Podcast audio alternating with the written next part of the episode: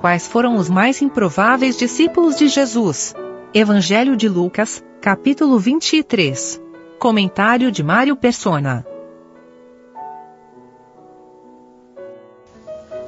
Será que a gente poderia dizer que nessa cena da crucificação, o malfeitor que antes uh, ofendia o Senhor Jesus e aí foi alcançado pelo amor dele, pela misericórdia dele, e então foi salvo, esse seria o último salvo do período do Senhor Jesus em vida aqui na terra. E aí talvez ah, o centurião, centurião que era o, o algoz, um dos algozes do Senhor, foi o primeiro salvo ao que parece aqui, uh, depois da morte de Jesus. Que ele fala no versículo 47, no versículo 46, e clamando Jesus com grande voz, disse: Pai, na tua mão, nas tuas mãos, entrega o meu espírito. E havendo dito isso, expirou. E o centurião, vendo o que tinha acontecido, deu glória a Deus, dizendo: Na verdade, este homem era justo. Esta cena aqui toda, ela tem além de demonstrar o que havia no coração dos homens, no sentido em geral, de todos os homens, uh, inclui também uh, uma, vamos chamar assim, uma reprimenda ou uma lição para os próprios discípulos do Senhor que o seguiram até ali. Porque em alguns momentos nós os, os vimos uh, reclamando que tinha alguns que não seguiam com eles, que faziam milagres em nome de Jesus, mas não seguiam com eles, não estavam juntos com eles. Uh, em outro momento, ele, eles se queixam, depois, quando, quando muitos acabam abandonando o Senhor, alguns chegam e falam assim: nós, nós que deixamos tudo e te seguimos, né? Ou seja, nós temos, nós temos algum merecimento nisso, nós, não, nós, estamos, nós somos melhores que esses que te abandonaram, né? E esse sentimento é do homem também, é da carne, é próprio do homem. E nós temos esse sentimento também, nós sempre nos achamos melhores do que outros que não têm o mesmo conhecimento da palavra, outros que não, não adoram da mesma maneira, do que outros que, que, fala, que entendem de outra forma. Nós temos isso. Infelizmente, a carne é carne até debaixo d'água, não tem o que mude a carne. E nós temos que julgar isso continuamente. E aqui, eles vão aprender uma lição. Porque tem dois homens que de repente entram em cena que eram os mais improváveis de, de saírem à frente. Porque diz que no, vers, no versículo 49, todos os seus conhecidos e as mulheres que juntamente o haviam seguido desde a Galiléia estavam de longe vendo essas coisas. Ninguém ousava chegar perto, porque eles, uma, uma, uma, pela tristeza, obviamente, que eles estavam passando, mas outra também, talvez por medo de se envolverem, de se identificarem com um crucificado. Ninguém quer dizer que é amigo do bandido, né, na, na hora que o bandido é preso. E aqui eles estavam prendendo o Senhor Jesus como se fosse um malfeitor, como se fosse um, um bandido. Entre malfeitores ele foi crucificado. Então eles ficam de longe olhando.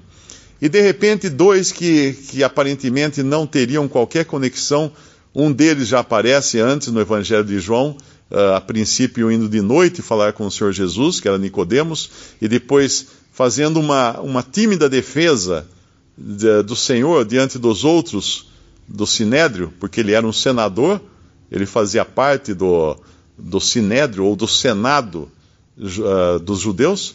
Ele faz uma tímida defesa,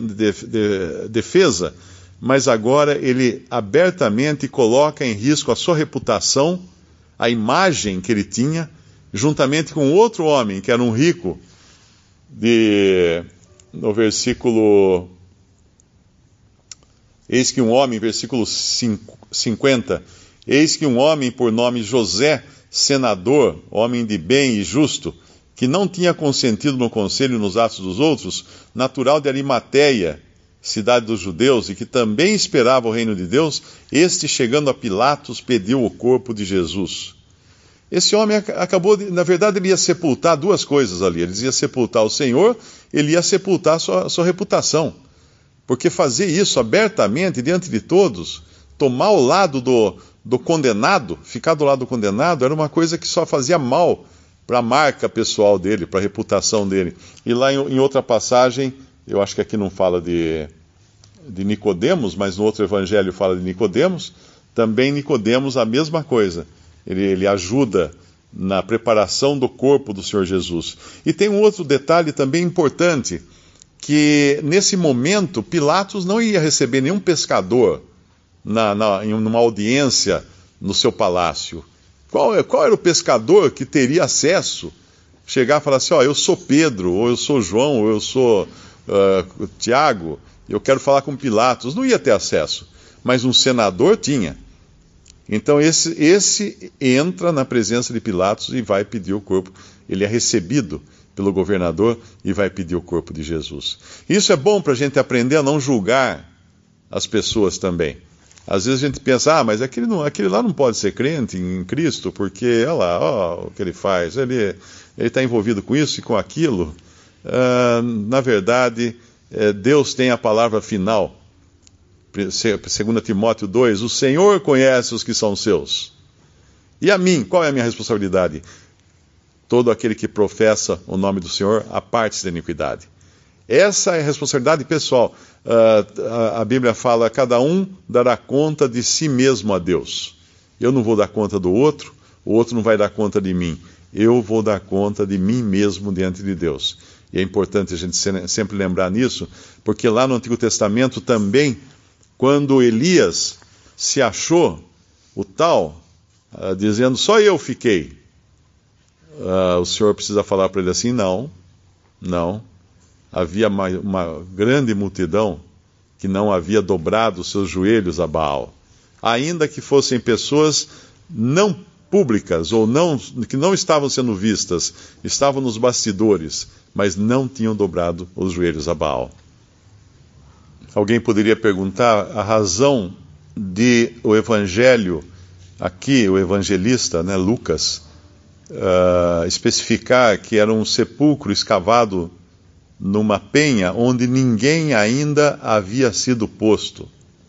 Por que esse detalhe? Não podia ser um sepulcro qualquer?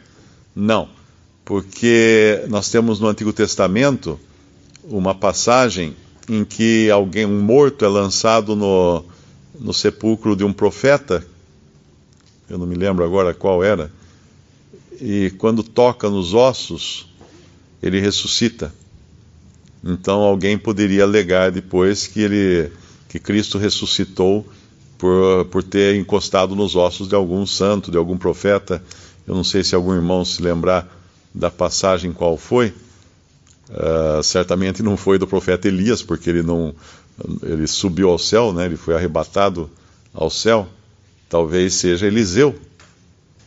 É, versículo 20, primeiro, 2 Reis, uh, capítulo 13, versículo 20. Depois morreu Eliseu e o sepultaram. Ora, as tropas dos Moabitas invadiam a terra à entrada do ano. E sucedeu que, enterrando eles um homem, eis que viram um bando e lançaram o homem na sepultura de Eliseu. E caindo nela o homem, e tocando os ossos de Eliseu, reviveu e se levantou sobre os seus pés.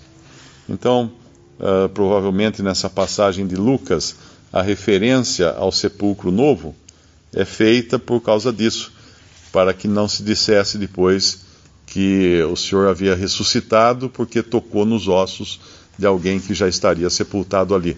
E também os próprios judeus mandam colocar guardas na sepultura para que também não se dissesse que o seu corpo tinha sido roubado e, e assim uh, teria ressuscitado.